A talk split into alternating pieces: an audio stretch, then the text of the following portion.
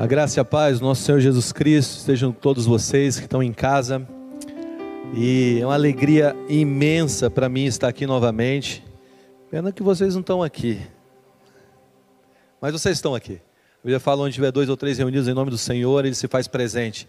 Mais do que nunca, essa, esse tempo que nós estamos vivendo, esse tempo tão maluco, que nos pegou de surpresa. Para nós foi surpresa, para Deus não. É, tem nos ensinado essa palavra. Onde tiver dois ou três reunidos em nome dele, ele se faz presente. O Senhor se faz presente agora, aqui e aí. O entendimento que Deus é um Deus de perto e Deus de longe, que na verdade que não existe distância para Deus, também tem se manifestado de uma maneira real agora. Deus está aqui, Deus está aí. Deus onipresente, o Deus que está em todos os lugares. Eu estou muito feliz de estar aqui. Muito feliz de estar aqui com vocês novamente, estar aqui com o pastor Paulo, pastora Vera, com o PH, com a Bruna, com o Gustavo, com a Carol. Muito feliz de estar aqui com vocês. Ontem eu tive uma noite maravilhosa, comi uma pizza maravilhosa e a conversa ainda foi muito mais maravilhosa com o Gustavo e com a Carol. E eu sei que essa manhã Deus separou algo para nós. Eu queria começar orando, pedindo para que Deus se manifeste de uma maneira real através da Sua palavra, a Sua infalível palavra. Amém? Vamos orar. Pai, eu te agradeço por essa manhã. Eu peço que o teu espírito se mova aqui de uma maneira real e poderosa, que o Senhor possa tomar os nossos corações e levar cativo a nossa mente ao entendimento da tua verdade. Que a luz nos alcance, que a verdade nos convença e que possamos andar de glória em glória até o dia mais glorioso, que será o dia, o dia da tua volta. Por isso eu te peço, Senhor, aqueles que estão agora, nesse exato momento, atravessando algum tipo de guerra, de luta, seja na saúde, seja nas finanças, seja, Senhor, no nível relacional, crises de, de alma, crise de ansiedade, que o Senhor possa visitá-los. Que haja, Deus de poder, nessa manhã, uma unção tão real que venha libertar os cativos, botar em liberdade os oprimidos e fazer aquilo que só o, só o Senhor sabe fazer, Senhor, que é nos inundar de uma paz que excede todo o entendimento. No nome de Jesus. Amém. Amém? Amém. Eu gosto de pregar com teclado, então vou segurar teu tecladista em pé aqui pelos próximos 30, 40, 37 minutos. Amém? É, queria que você fizesse algo comigo. Você que está em casa, você vai ter que se, se interagir comigo aqui, ok? Queria que você pegasse sua mão assim, essa mão aí, direita ou esquerda, e você levantasse teu dedo indicador. Levanta o seu dedo indicador. Todo mundo levanta o indicador. Todo mundo levantou o polegar. Todo mundo levantou o polegar. Por quê? Porque eu levantei o polegar. Você sabe que a gente acredita muito mais no que a gente está vendo do que no que a gente está ouvindo. E hoje eu quero falar um pouco sobre isso. Sobre a capacidade da visibilidade ao invisível. Nós precisamos urgentemente, como igreja, começar a dar visibilidade ao invisível. Nós estamos chegando numa, num tempo em que as nossas palavras estão perdendo força, porque as nossas atitudes estão crescendo.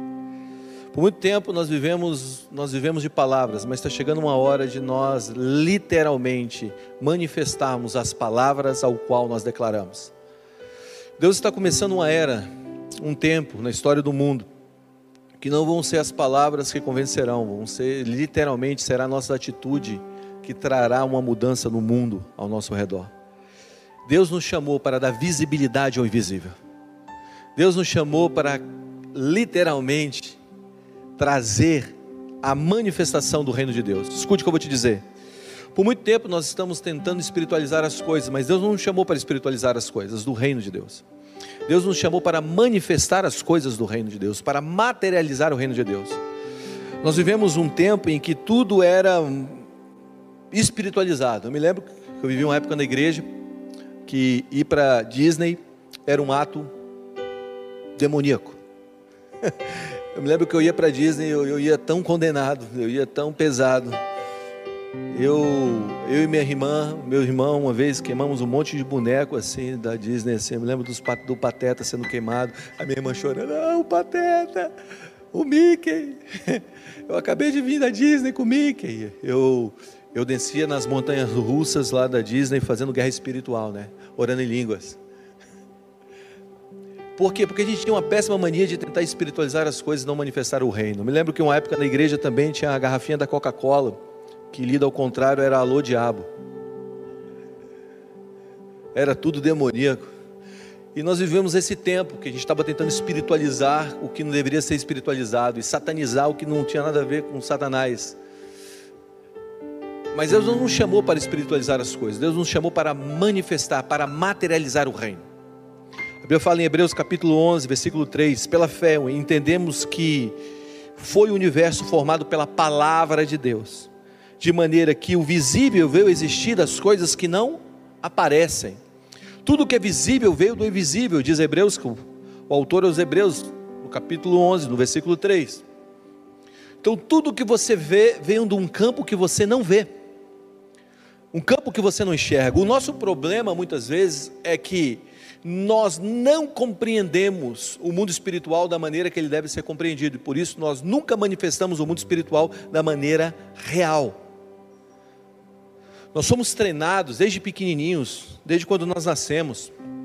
Nós somos treinados para acreditar no que enxergamos e não naquilo que nós nos enxergamos. Nós fomos doutrinados desde pequeno para viver no palpável, no mensurável, no tangível.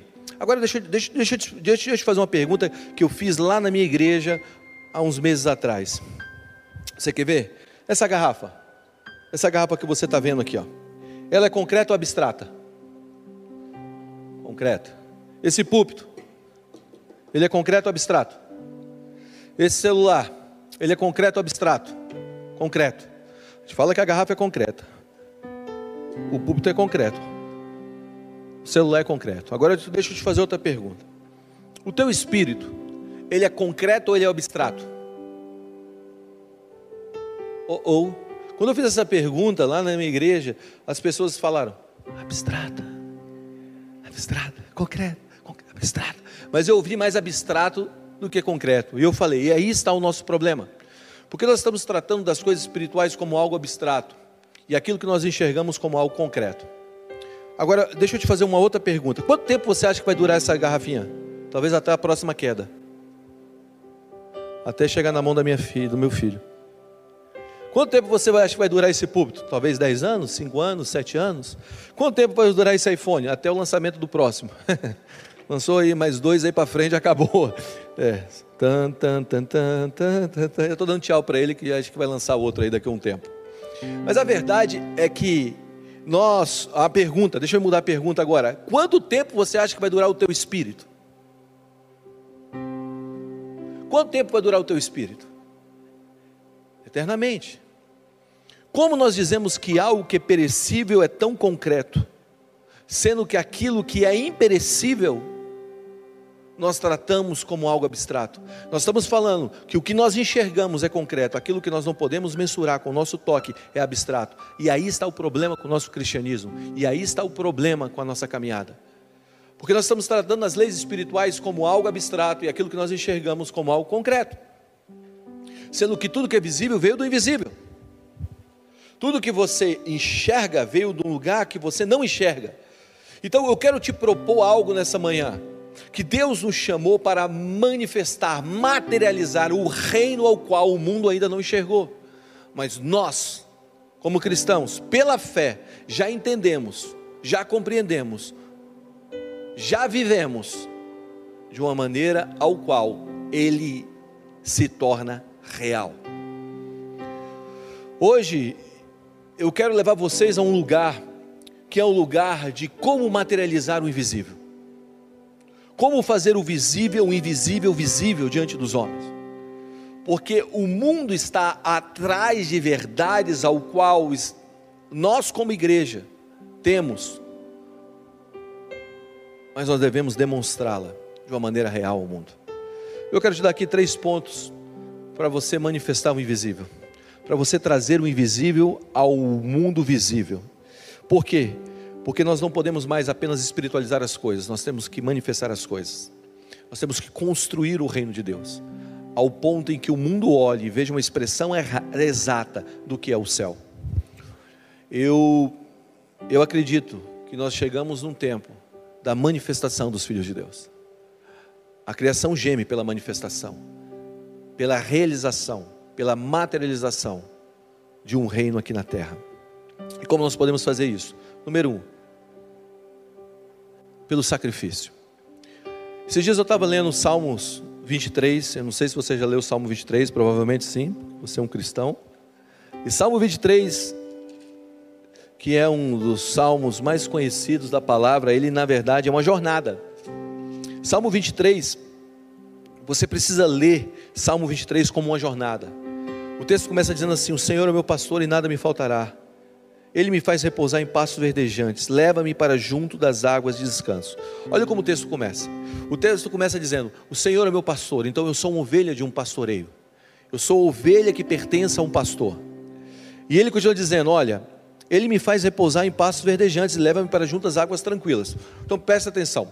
O texto está dizendo: O Senhor é meu pastor. No original não é nada me faltará. No texto original é eu não sinto falta de nada. Significa, se eu tenho um pastor, eu não tenho falta de nada.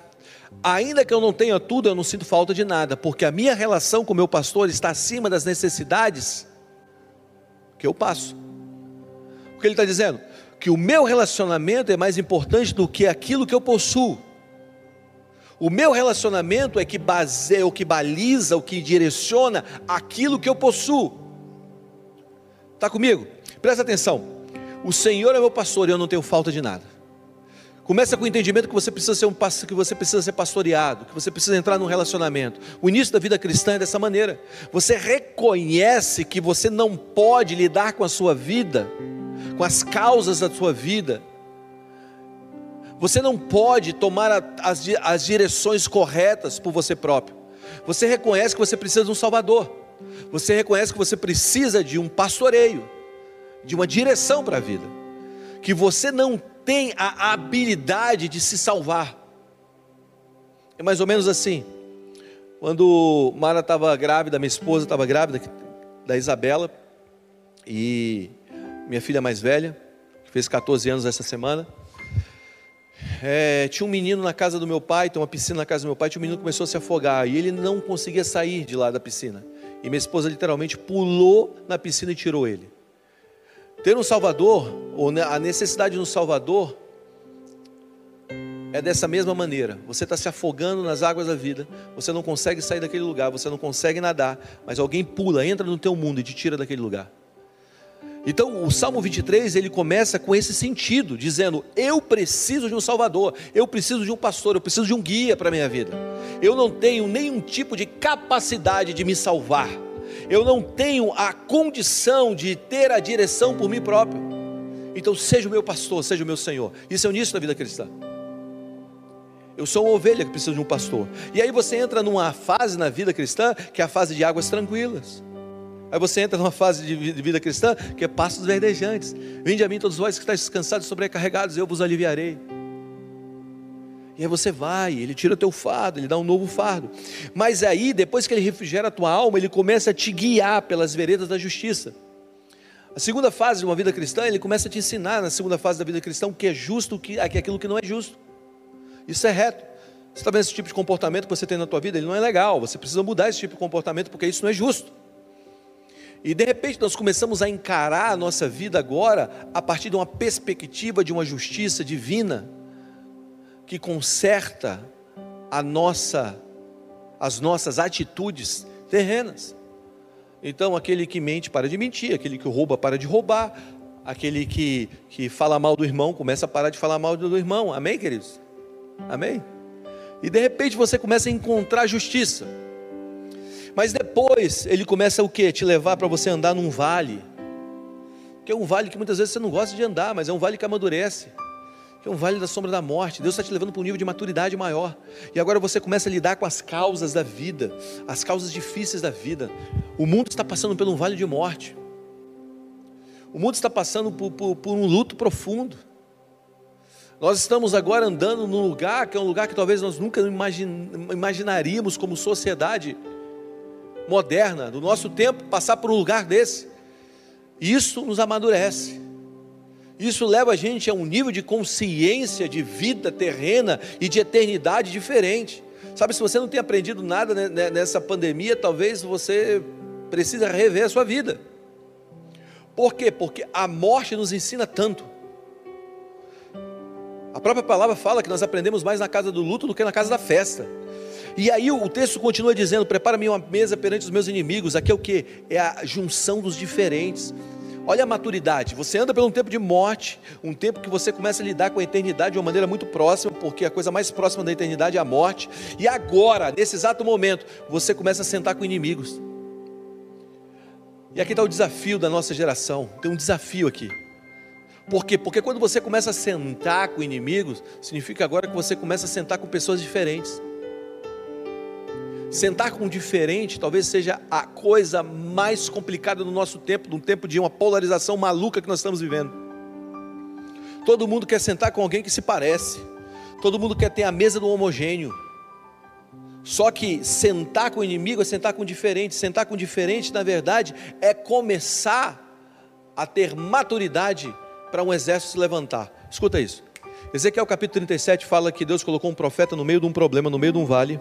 E quando Deus colocou esse profeta no meio do vale, Deus disse para o profeta: O que você vê? Ele disse: Eu vejo um vale de ossos secos.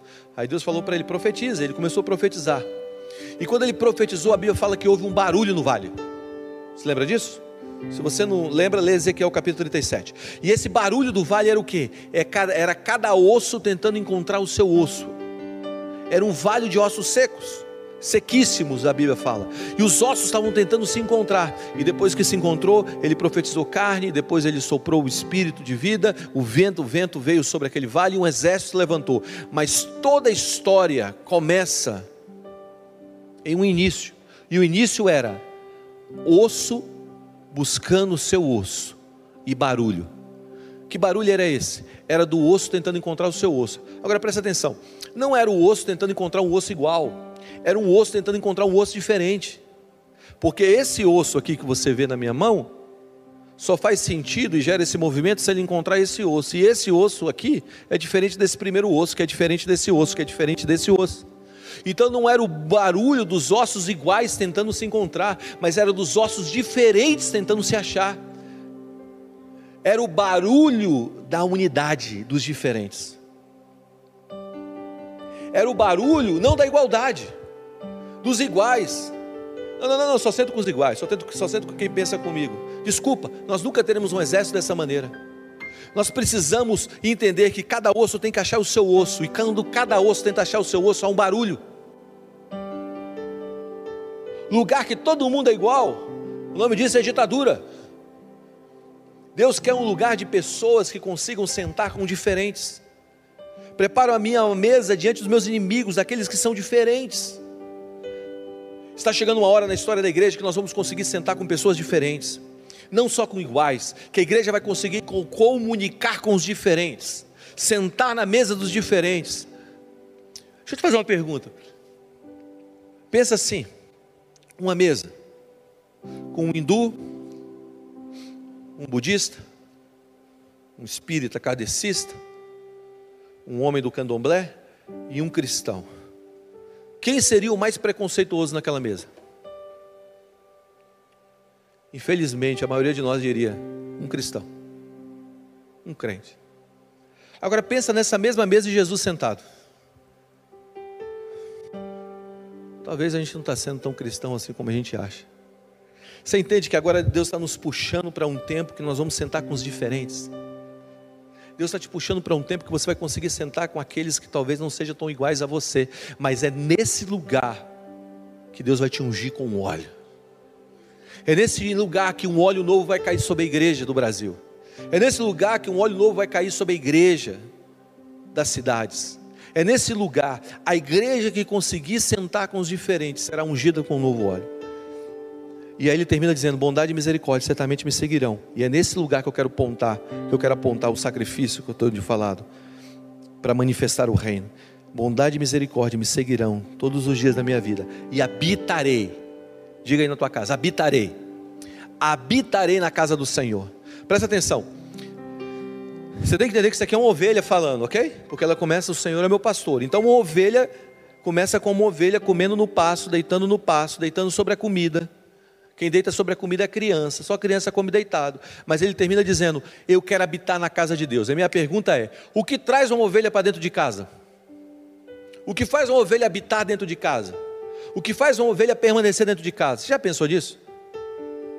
Você já pensou o que faz uma ovelha vir para dentro de casa? Você começa fora de casa no pasto, mas você termina a tua vida cristã dentro de casa. O que faz uma ovelha ficar dentro de casa? Sabe, ninguém cria uma ovelha, pelo menos ninguém em sã consciência, cria uma ovelha como pet, né? É? Qual, qual é o teu pet? Meu pet é uma ovelhinha que está lá dentro de casa. Não, não. Você não cria uma ovelha como pet. O que traz uma ovelha para dentro de casa? Uma ovelha só vem para dentro de casa quando ela morre, quando ela vira comida. Porque você começa a tua vida cristã como uma ovelha, mas você termina como um cordeiro. Você começa a tua vida cristã como sendo uma ovelha de um pastoreio, mas você termina a tua vida se sacrificando por algo. Sabe, se a gente não tem sacrificado a nossa vida por algo, significa que nós não estamos vivendo uma vida cristã. A gente começa dizendo: O Senhor é meu pastor, e a gente termina dizendo: O Senhor me chamou para me sacrificar por, por quem? Pelo quê? É nesse lugar que tudo muda. É esse lugar que o reino se manifesta. Não é o lugar de quanto nós recebemos, mas quanto nós damos. Como o Gustavo estava falando aqui na hora das ofertas. Mas eu quero dizer para você, aonde você tem entregue a tua vida? Eu falo que a vida cristã, a vida, a vida, não a vida cristã, a vida. Eu estou até escrevendo sobre isso. É dividido em quatro camadas. Primeiro, desejo. Segundo, amor. Terceiro, aliança. E quarto, sacrifício. O teu desejo tem que virar amor, o teu amor tem que se transformar em uma aliança, a tua aliança tem que ser sacrificial. E aí você completou o ciclo da vida. Sabe qual é o problema? A gente vive de desejo, a gente não vive de sacrifício, por isso tudo é raso. Por isso não há uma manifestação do reino. No dia que Abraão entregou Isaac, o cordeiro apareceu. Não existe cordeiro aparecendo, porque não existe Isaac sendo entregue. Você entende? Você sabe qual é o problema nosso? A gente quer poupar a nossa vida. A gente, foi, a gente aprendeu que a gente tem que poupar a nossa vida. Não, não, eu tenho que poupar minha vida. Eu tenho que poupar minha vida. Eu tenho que guardar minha vida. E a Bíblia fala que nós devemos entregar a nossa vida. Pensa assim, uma vez eu fui na casa de uma pessoa, tinha uma cristaleira, sabe, uma cristaleira, assim, cheio de copos de cristais, sei lá o que, que era que estava lá dentro. Ela levou e falou: Você está vendo essa cristaleira? Olha que cristaleira linda. Esses copos aqui têm quase 100 anos, todos perfeitos.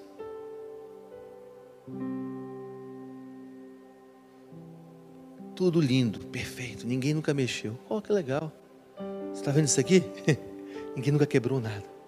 Que lindo esses copos.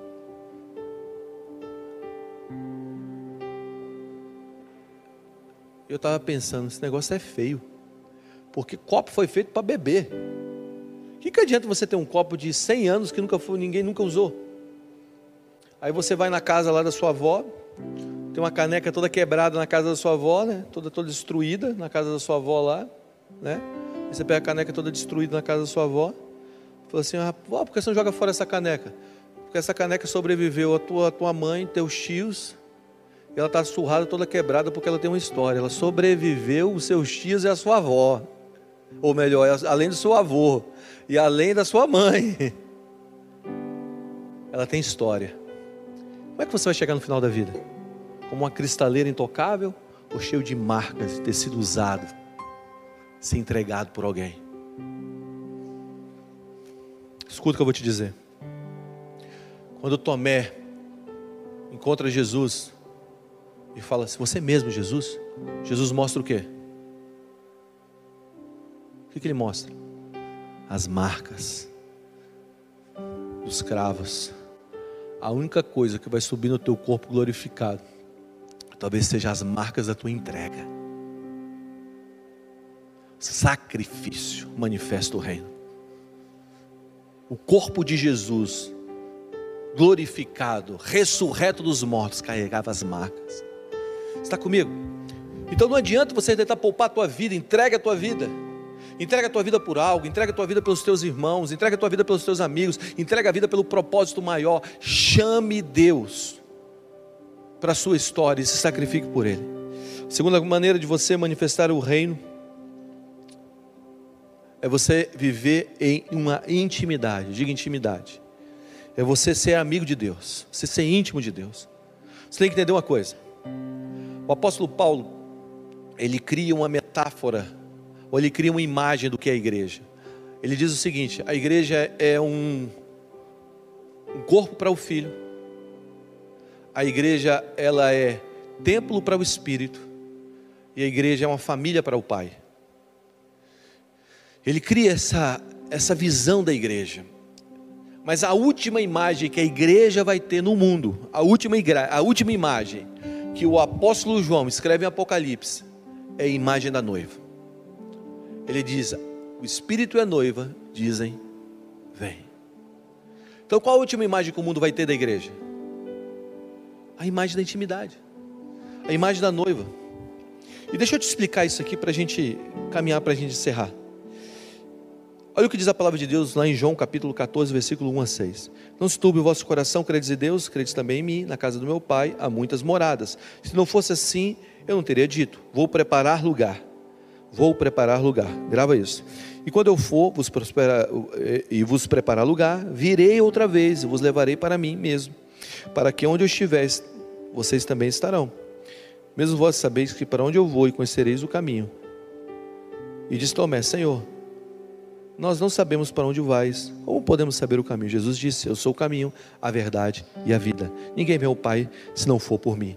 Você sabe que quando Jesus falou isso, Jesus falou isso para uma plateia, que era uma plateia de judeus. Então os judeus interpretaram essa fala de Jesus segundo a mentalidade judaica. Agora deixa eu te contar uma história de como funcionava o noivado judaico. A história funcionava assim: o pai ele tinha a responsabilidade de achar uma esposa para o filho. Então ele saía da sua terra, ele ia para uma terra distante, ou ia para uma terra próxima da sua casa, e achava, tentava achar uma esposa para o filho. Quando ele achava a esposa para o filho, ele entrava na casa, sentava com os pais da noiva, sentava com a noiva, falava assim: Olha, eu quero que a sua filha seja noiva, seja esposa do meu filho. Quanto custa? Não, por que quanto custa? Porque naquela época você pagava um dote. Você pagava um dote pelo filho, pela noiva. O filho tinha que pagar uma, um dote. O filho do, de, desse homem deveria pagar um valor. E agora, naquele exato momento, eles acertavam o valor do dote. O pai voltava para casa, chegava para o filho e falava assim: Filho, achei sua, achei, achei sua noiva, achei sua esposa. Ela está em tal região, ela está em tal, tal bairro, ela está em tal casa. Eu quero que você vá lá e você pague o dote. O dote é tanto, está aqui o valor, vai lá. O filho então vinha, chegava então naquela casa que o pai tinha ordenado a ele, entrava na casa, sentava então com a família, tirava o valor do dote, pagava o dote. Um documento era colocado na mesa, um documento chamado Ketubá. Esse documento era o documento de casamento. A noiva assinava, o noivo assinava. Agora eles estavam literalmente prometidos um ao outro. ela se tornava noiva dele. Ele virava para a noiva e dizia assim: Ó, eu vou para a casa do meu pai, eu vou preparar um lugar para a gente. E eu volto para pegar você. Naquele exato momento, ele saía e ia para a casa do pai. A noiva acendia uma lamparina, colocava a lamparina na, na, na janela da casa e deixava a lâmpada acesa. E ela não poderia deixar de maneira alguma aquela lâmpada se apagar. Então ela vinha enchia de óleo, toda vez ela concluía com mais óleo, para que o fogo não se apagasse. E o noivo ia embora. O pai então dava um pedaço de terra para ele, ele construía a casa, literalmente, ele preparava o lugar.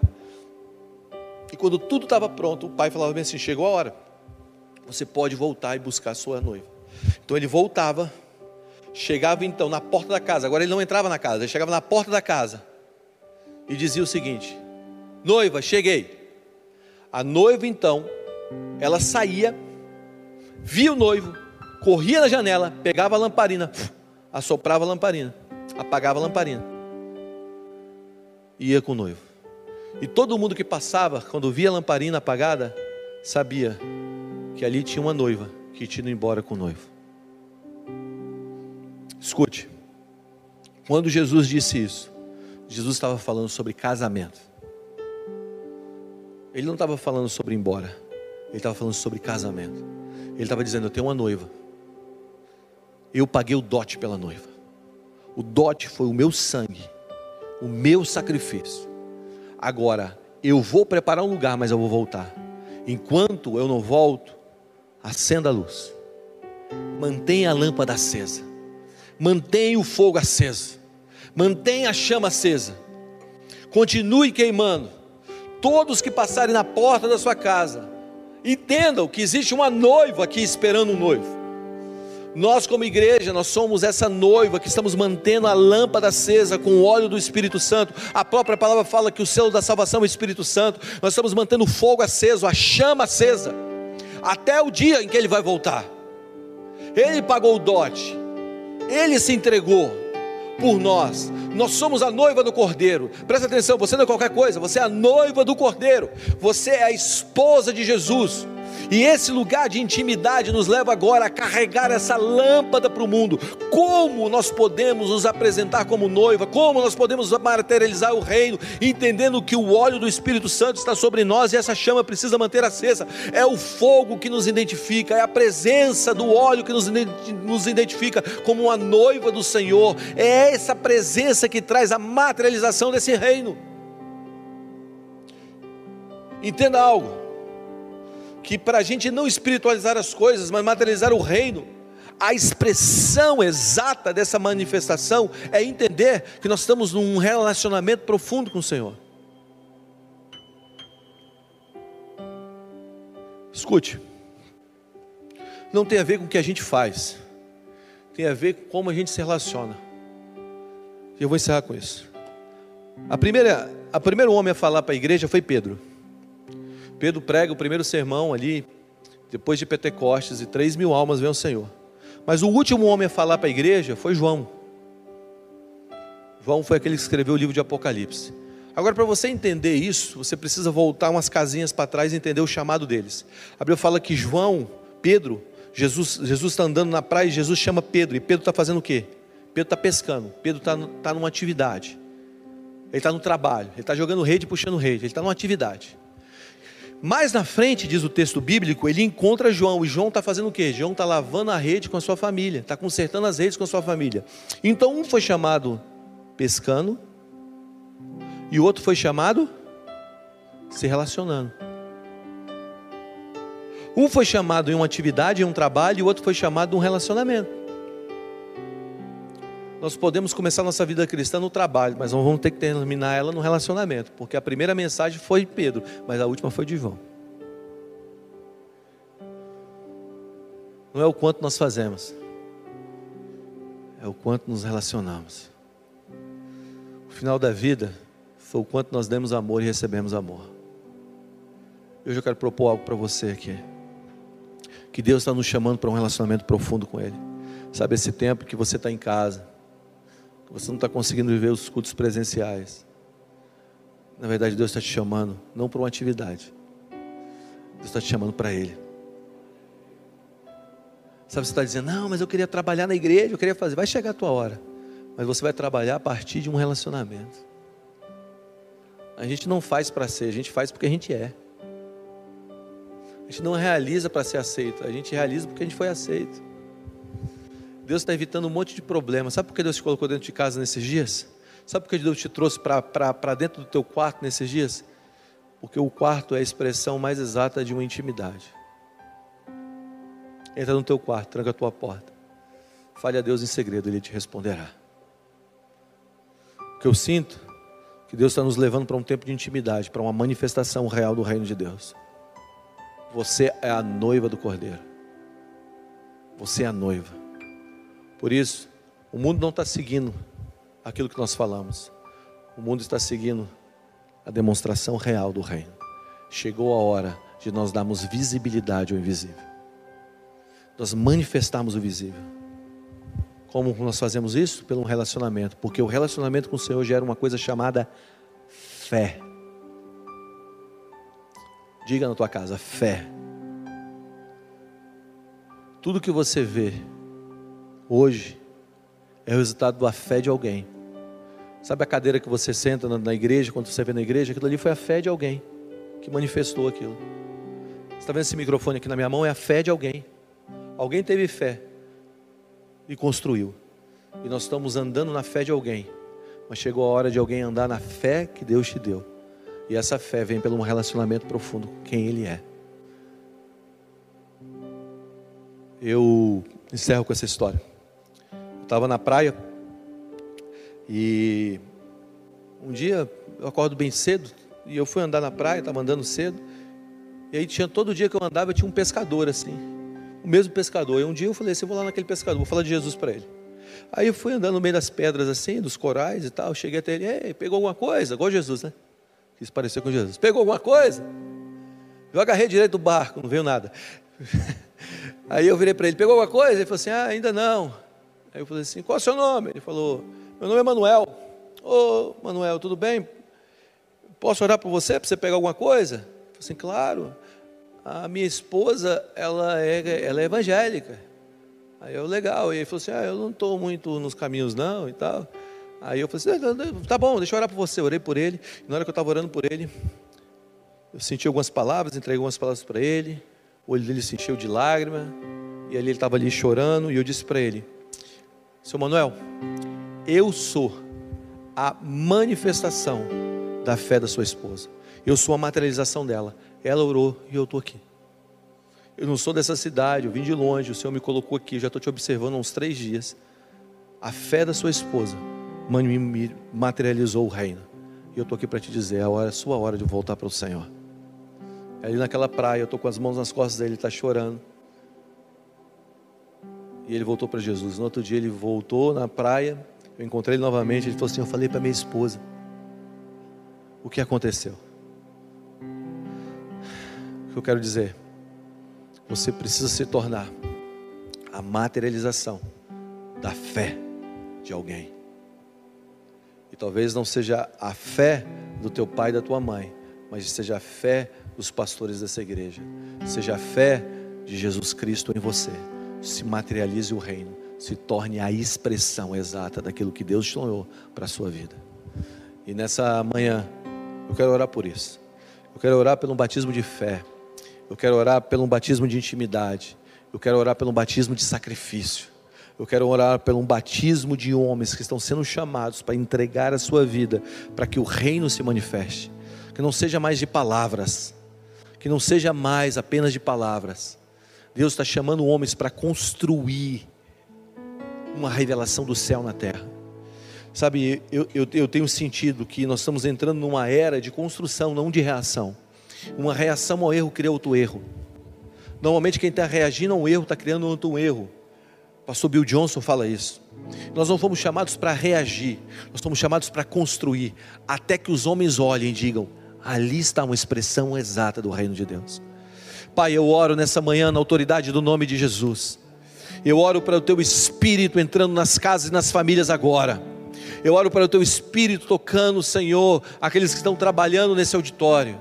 Eu oro, Senhor, pela liderança dessa casa que a revelação para construir o teu reino, a revelação para manifestar o invisível, para trazer visibilidade ao invisível esteja sobre eles. Eu oro agora, Senhor, para que eles sejam cativados por uma visão que eles sejam, um Deus de poder, levados a uma intimidade tão profunda contigo, que isso venha trazer uma expressão exata desse relacionamento. Assim como Moisés entrou em um relacionamento contigo, o seu rosto brilhava, que assim a gente possa brilhar para o mundo, Senhor. Somos a tua noiva.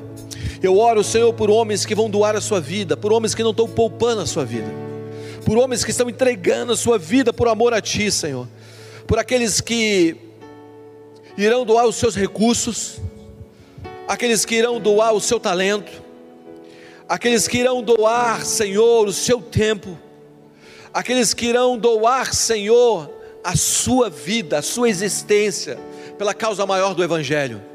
Espírito Santo, vem sobre as famílias agora, vem sobre as casas. Vem sobre aqueles que estão nos ouvindo, ó Espírito Santo, agora. Aqueles que estão nos ouvindo agora e aqueles que nos ouvirão depois.